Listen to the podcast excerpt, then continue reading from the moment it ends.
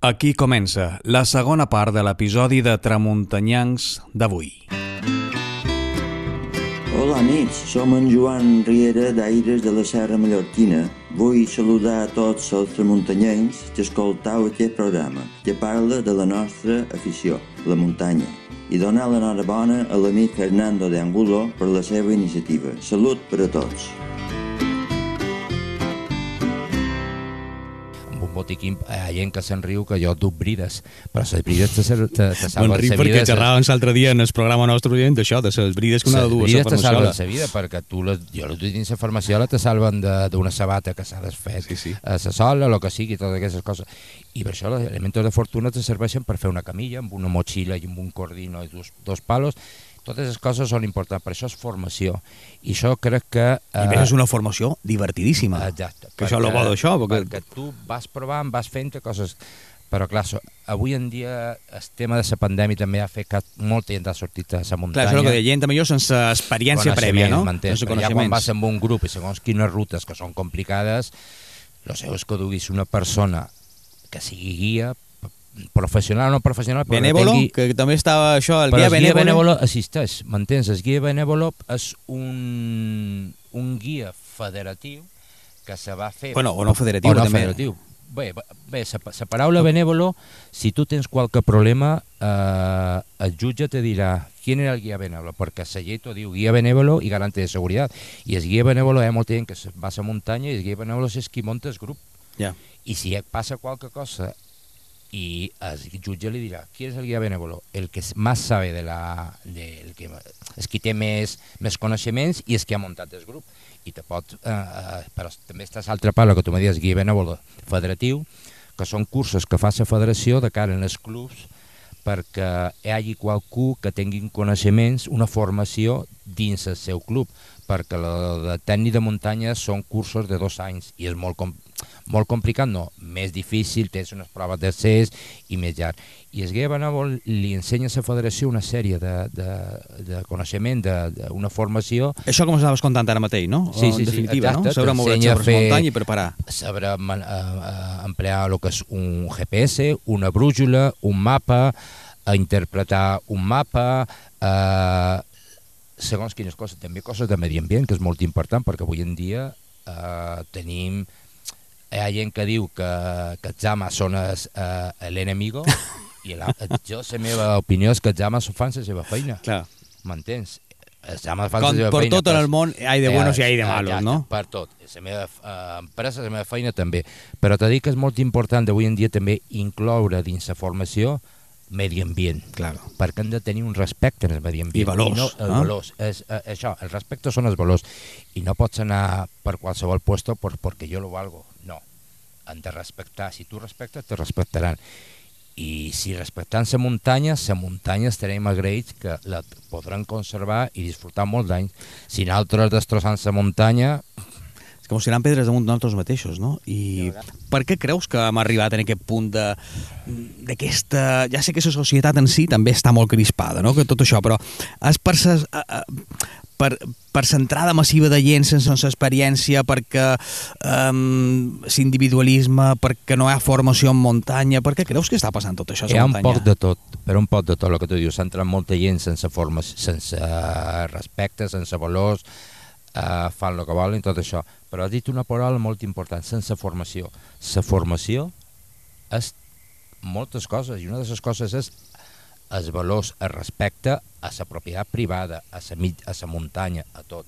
I avui en dia, el que tu dius, també la societat ha canviat molt i està molt desbaratada, i te trobes gent que vas per la muntanya, li dius bon dia i te mires i com diguen, no sé, i això te dona, allò m'ha pena, perquè dius, conyo, Uh, jo surto en bicicleta i quan te, uh, cruces amb un altre corredor, bon dia, bon dia. I a la muntanya també. Però a tu no te passava que a vegades te trobava gent i te tiraves mitja hora xerrant de per on venís, per on vais, i, i gent que no coneixies i, I passaves un gustet, no? I gent i, i coneixes més gent i fas vincles amb un altre club, amb una altra gent i avui en dia s'està perdent tot això. estem a temps, jo crec, de, de, de recuperar tot això, m'entens? Però això és important que ens involucren tots, la federació, les institucions, i que tots eh, han de fer feina plegats. I la veritat és que els principis, són, són les bases per un moratge per esports de muntanya, però tu també estàs a l'escola balear de muntanya, sí, no? exacte. Jo estic des del mes de juny de director de l'escola balear d'activitat de, de muntanya. Uh, vaig, agafar, vaig agafar relleu i jo he estat alumne i he patit molt com a alumne. De manera que ja saps que és el que no hi ha que fer, no? He patit molt com a alumne i, a més, uh, un tema personal. El meu fill també el va patir i per això, per això jo me vaig involucrar i, i hem fet unes proves d'accés a tècnics de muntanya que me'l van quedar eh, varen tenir 60 aspirants. 60 aspirants que va, de, de les vegades crec que les vegades que més gent. I totes les errades que nosaltres vàrem viure les intentam modificar perquè la gent eh, pugui tenir una, una, una formació de qualitat Quin tipus de gent pot anar a SEBAM a participar dels vostres tothom. cursos? Uh, to tothom. Avui per, avui per avui els cursos que tenim en marxa són els de tècnic de muntanya, tècnic de muntanya, tècnic 2 de barran, de mitja muntanya i d'escalada. Però que això són cursos que pot fer graus qualsevol. mitjans que han de fer unes proves d'accés que fan un bloc comú en, a l'Institut de CTIB i després fan el bloc específic en tècnic de la federació. Però nosaltres el mes que ve, convocarem es, eh, cursos esportius, com són els curs d'iniciació a l'escalada, iniciació el barranquisme, iniciació a senderisme, eh, orientació, guia benèvol, que també van... Això és el que t'anava a dir, faig cursos sí, de guia sí, benèvol. Sí, farem cursos de guia benèvol. La mala sort que tenia és que no tenim neu a Mallorca, doncs també farem curs de muntanya invernal, que ens anirem a, a la, al Pirineu, on sigui, en tècnics nostres, i ahir ensenyarem a gent a emplear el que és un piolet, les raquetes de neu, tècniques de, de supervivència, potser s'ha de fer un, una cova de neu si, si, si t'agafas al vespre, coses d'aquestes. Primers auxilis sí, també, sí, no? Primers Sanitaris, auxilis, o són sigui, bàsics. Dins, dins tots els cursos que nosaltres donem hi ha una assignatura que és primers auxilis, són bàsics perquè sempre pots tenir qualque cosa, m'entens? I has de saber immobilitzar una persona, a lo millor amb dues fustes i un cordino, el que sigui, m'entens? Tu tro I, I ara xerrant un poc d'això, mm, m'ha vengut en el cap eh, del tema de rescats a muntanya. De, darrerament hi ha bueno, hi ha un fotimer de rescats a muntanya, pareix que ses, que les xifres estan, eh, pareix que estem batent un rècord darrere un altre. Creus que la gent a la mínima eh, ja criden els teus companys del Grame, eh, tot d'una crida en els bombers 1 2, perquè li falta formació, perquè se collona, no, està al servici, vamos a llamar al 112. No creus que a vegades... Eh... I fa falta el que se diu un, un rescat medicalitzat. Uh, aquí anam. jo ja te contaré un altre dia. No, no, no, pots xerrar avui, perquè a més estem en aquesta mateixa, precisament, uh, estàvem xerrant d'això, de la medicalització pues dels equips de rescat. de primera mà que això és un tema polític. Polític. Sí, perquè no és cost... eh, eh, si eh, van xerrar Ganes són... Claro, Però... gana. I gent formada n'hi ha. I gent formada hi ha. I no costa tant. I currículums entregats hi ha un caramull, que jo els he vist, te dic així ben clar passa és que no se posen d'acord. Però per què creus que que, eh, que hi ha massa gelosia entre una institució o una altra? Hi ha massa... Jo puc dir que entre els gremis bombers hi ha una excel·lent relació i fan feina plegats. Nosaltres tenim ben mitjan perquè tenim el cuco i arribant primer, però hi ha una coordinació brutal, molt bona. Jo me'n recordo abans quan hi havia dos helicòpters, dos cucos, i me deia el pilot, el pilot me deia, Cony, és que estava més pendent de, salt, de que venia l'altre helicòpter a la dreta que, que de, de rescat. Els d'emergències que hi havia, no? Sí, abans. Però això que t'estic dient de, de, de fer un rescat medicalitzat com se fa a Aragó, això és fundamental, Clar. perquè se salven vides. De fet, hem Estem... gaudit eh, amb el reportatge que feien a l'A2, precisament de, de rescat amb el Grem, juntament amb, amb, amb, amb sanitari. I jo era, vamos, a tots ens posaven les dents llargues, no? De fet, nosaltres eh, ara no ho sé si dins la plantilla, però abans hi havia un infermer, o sigui... A dins el Grame? Dins el Grame hi havia un que tenia la titulació d'infermer, o sigui, la carrera d'infermer, i quan ell estava de guàrdia el que feia era arribaves primer, el deixaven, immobilitzava l'accidentat i després el tornaven a cercar i ja està, ja, ja tenies... Però clar, si aquest, aquest, aquest company no estava de guàrdia, doncs ja me diràs tu. Claro. Per això els Grame i els bombers del Consell de Mallorca de Rescat que per jo són un cracs, eh, fa molta formació de primers auxilis. Perquè quan que és fonamental. Sí, fan la valoració, escolta, doncs aquí ha de venir tal i qual, que de vegades s'ha fet, m'entens? Però bueno, això és qüestió política. I, vos molt, i és qüestió política, efectivament. Són els polítics que no se... Per, perquè, però, però per què, realment? Perquè eh, qüestió econòmica no ho és. Són 200.000 euros a l'any eh, Sí, ho de ho cost. llegir, Sí, sí, sí. Claro, eh, no pots tenir la justificació, no? I els Sotera s'ho deia així. te dic, estan presentats. Els currículums dels metges i els tècnics. I els Estan presentats on? Eh, a la persona que havia de fer uh, selecció de la selecció. aquí, a, aquí a Balears, aquí a Mallorca. Però què passa? Que si, si no hi ha un acord entre les institucions, això està ja mort, m'entens? I jo te puc dir que, per exemple, hi ha companys que estan fent el TD2, eh, jo l'any passat vaig tenir dos alumnes que són infermers, van fer el TD1 i enguany un fa el TD2 de Barrans per tenir aquesta titulació perquè li dona punts per ficar-se dins el rescat. Claro. I és molt important que tingui un TD2, tal, perquè és una Clar, és que persona... un sanitari s'ha de saber... Mo de som... Exacte, però no és que el currículum no és que només siguis sanitari No, i infermer, clar, però t'habilita, claro. infermer tal, i saber moure-te per la muntanya, és molt important, i això li dona punts no només en aquesta persona, sinó en el servei de rescat. És que el trist d'això és que saps que hi ha gent que està eh, interessadíssima, que estan posant de seu temps i de seu tot bé en formar-se perquè tenen ganes que això es posi en marxa i on s'ha de, on de decidir eh, ho estan bloquejant, no? pues això fa ja més, fa més de 3 anys que està aturat a una taula. Això és el que no entenem.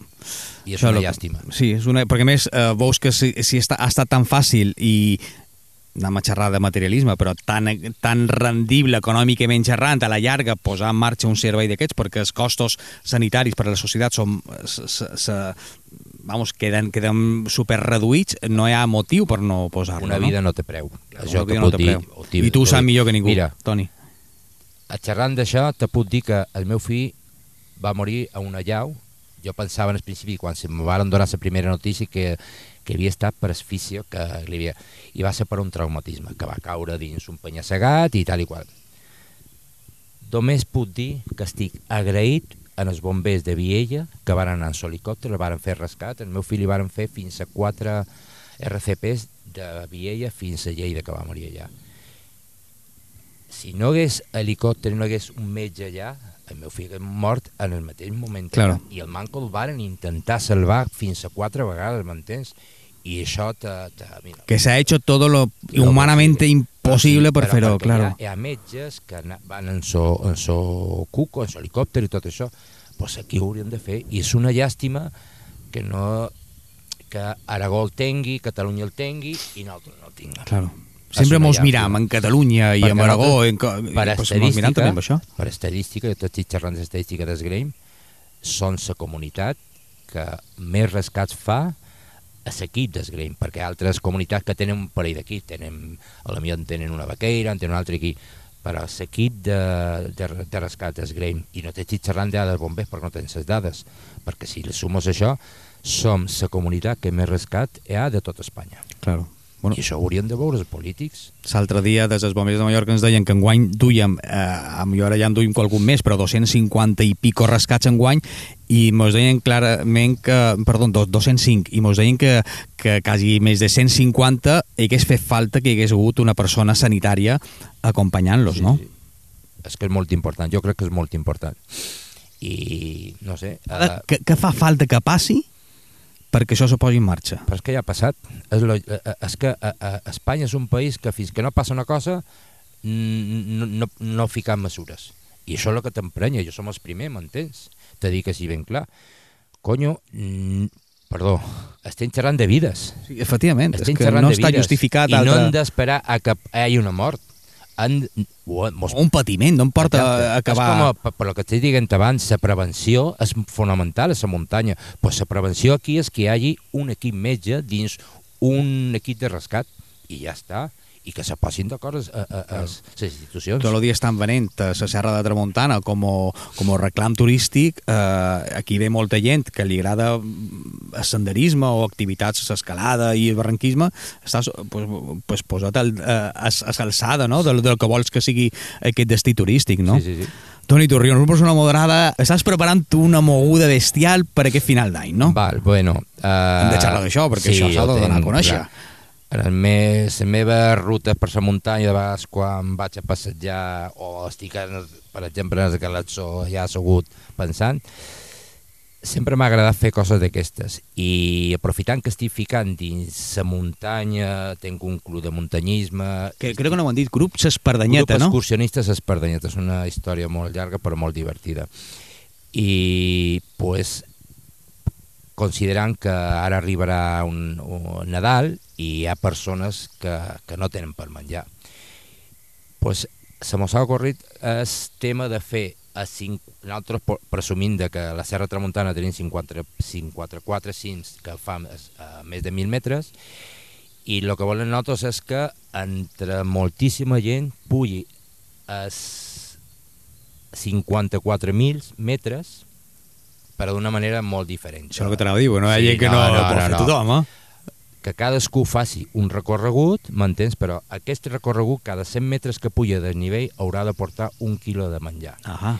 I amb això volen agafar més de 1.000 quilos de menjar per després donar a una institució... Això eh, s'ha de poder fer en dos dies, perquè en la quantitat de muntanyes que hi ha aquí que els I agradi, que som gent, gent de, de, de, de valors, el que deia Mantes, jo ho han d'aconseguir, I no? el que tu estàs dient dels valors, jo encara som de les persones que crec en les persones, que crec que hi ha persones bones, que tenen valors, i una d'aquestes un d'aquests col·lectius és el col·lectiu de la muntanya, els muntanyencs.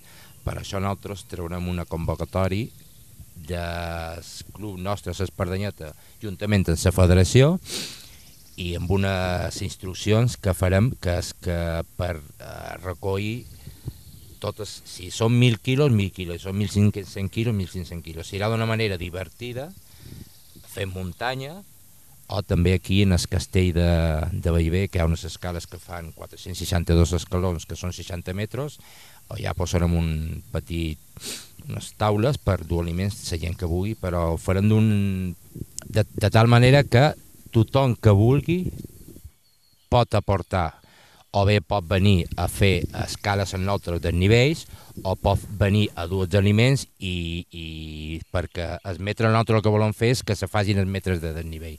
Si no, si una persona, una persona major que vol col·laborar en 20 quilos, a lo millor durà aquí 20 quilos i nosaltres, els voluntaris nostres, el nostre club i gent d'altres clubs, faran aquests Què metros per ell? metres per ell. Bueno, seria com la fila cero, no? Vull dir que la un fila no... cero, sí. La qüestió és Ah. que han de passar La cota 50, cero. La, la 50. cota cero serà sí. el que, que vulgui participar sense haver-ho de fer. 54.000 metres solidaris. Pues això ho han de posar... Vamos, li, I li jo, hem de mira- donar difusió perquè això s'ha de... eh, Han, han de batre rècords, Te no? dono les gràcies perquè tu sigui... Mira, tu ets el primer que ho sap, m'entens I ara ho saben tots els nostres oients, eh? Exacte, perquè ho saben eh, persones de la meva confiança, com són Xisco Fanal, en Rafa, en Guillem, de, de la federació, i és una cosa que... i na Joli, que és una, la persona que ho faran jo, i és una, una cosa que jo considero que és solidària i, i molt guapa. Clar, han d'estar atents, nosaltres eh, mos encarregarem també, jo m'ho compromet a traslladar també a tots vosaltres, a tu que m'estàs escoltant ara mateix, m'ho compromet a traslladar tot el que, com se farà, perquè clar, eh, això s'ha de fer Sí. eh, Eh, ben farem organitzat i... organitzar, coordinat amb altres clubs, amb la federació i tot això, però la qüestió és que és un repte solidari. I hem de demostrar a la societat que no hem de demostrar res, però els muntanyencs són gent eh, solidaris com no hi ha ningú el món, això, així som els muntanyencs, així som els tramuntanyencs i ho hem d'aconseguir. Sí. O sigui, hem de fer quilòmetres hacia arriba, quilòmetre Sí, sí, vertical, sí, sí. no? Volen dir. Ah? Sí.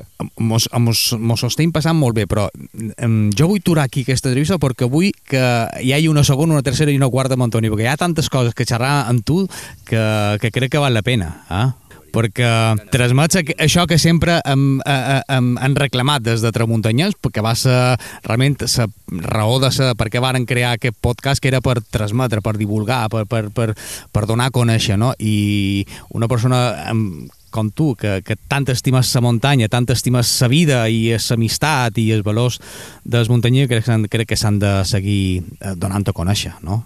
Si me deixes, ja a la El teva micro gent, és teu, pots a xerrar tot la el teva vulguis. gent, jo me compromet a fer una jornada d'orientació eh, específica perquè coneixin aquest esport molt divertida i el feim un dia i que pugui venir tota la gent. Necessitem Farem una saber... jornada d'orientació per tramuntanyancs Luis Turrión. Molt bé, moltes Ah, gràcies. la farem així, això serà el nom. Sí, sí, sí, pues sí. Ah? Jornada d'orientació per tramuntanyancs Luis Turrión. Pues sí, pues gràcies, de veritat, de tot cor, de veritat. Per- Mira, és una persona que no te conec fa poc, però m'has transmès eh, un carinyo cap al meu fill, que això... Buah, Molt d'ànimos, molta força, hasta l'infinito i més allà. Això és la nostra paraula d'en Lluís i jo. Per això és el que resta a totes bandes, veiem pos Luis hasta l'infinito i més I allà. així ha de ser. Exacte. Toni Torrión, milions de gràcies per haver-nos acompanyat avui aquí a Tramuntanyans, per haver-nos contat tantes coses que han sortit del cor i que tant ens han agradat escoltar de la teva veu. Pues moltíssimes gràcies a tu. Te vull tornar a tenir aquí, eh? Molt tindràs, segur. Amics, eh, espero que vos hagi agradat, però el que vos deien al començament, tenim tantes coses per contar-vos, tant de temes d'actualitat, de, de, de coses que ens agraden, que ens preocupen, que a vegades tenim problemes per saber aquí xerrarem, però la setmana que ve segur que tenim una altra cosa eh, que vos agradarà. Rebeu una molt forta salutació del vostre amic tramuntanyanc Fernando de Angulo i d'en Toni Torrión. Toni, gràcies. Gràcies a vosaltres. Fins la setmana que ve. Tramuntanyancs.